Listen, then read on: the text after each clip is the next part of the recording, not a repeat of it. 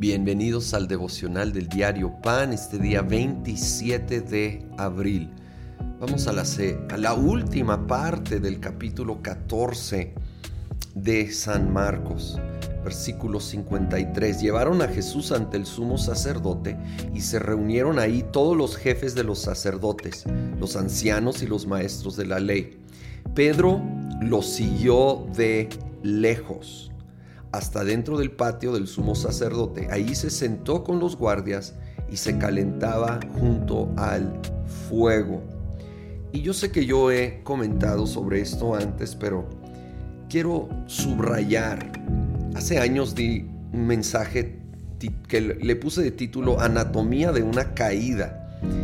Y hablando de Pedro, como consideramos el día de ayer, primero tuvo el error de confiarse en sí mismo, e, en una pasión genuina por Jesús, pero sin tomar en cuenta que también era débil y frágil, por lo cual no estuvo atento a, las palabras de Jesús de que lo iba a negar para buscar alejarse de esa tentación y no estuvo orando. Se quedó dormido ahí en el Getsemaní y entonces ahora vemos aquí que trató de seguir a Jesús de lejos. Y muchos tratan de seguir a Jesús de lejos. Si creen en Jesús y, quieren ser cristianos, pero de lejos.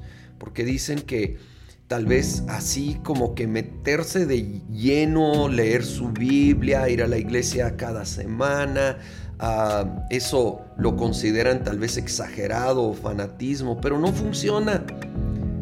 La verdad necesitamos seguirlo de cerca. Hay tantas cosas sucediendo en nuestro alrededor, en nuestra vida, que si no lo seguimos de cerca vamos a fracasar como le sucedió a Pedro. Y luego dice que se calentaba junto al fuego donde estaban estas personas que obviamente eran enemigos de Jesús.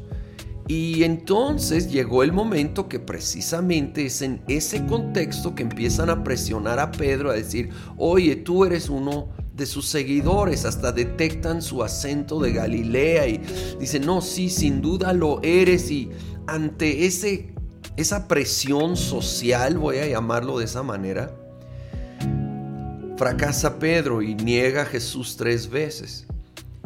Nosotros aprendemos de esto. Necesitamos seguir a Jesús no de lejos, sino de cerca.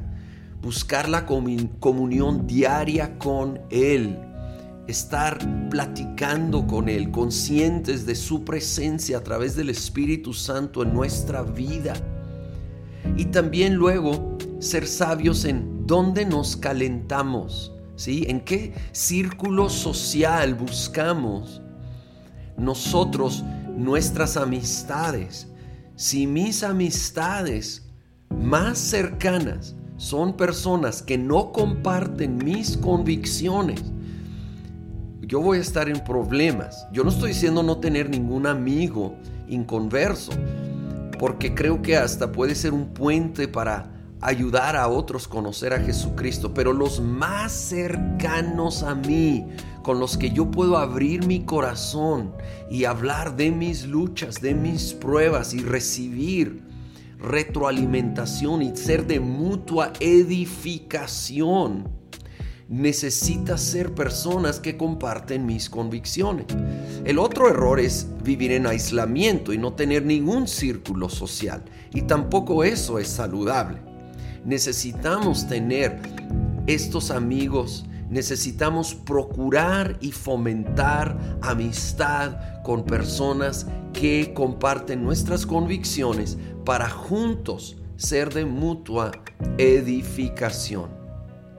Señor, te pedimos que nos ayudes, que nos ayudes a reconocer cuando estamos olvidando que somos vulnerables, que somos débiles, y cuando nos estamos alejando de ti, siguiéndote de lejos, enfriándonos, Espíritu Santo trae convicción, despiértanos a esta situación para impulsarnos a acercarnos a ti, Señor, y al fuego de tu presencia primero, pero de allí también al fuego de amigos que te aman, comparten nuestras convicciones, Señor, que pueden ser una bendición en nuestra vida y nosotros una bendición para ellos.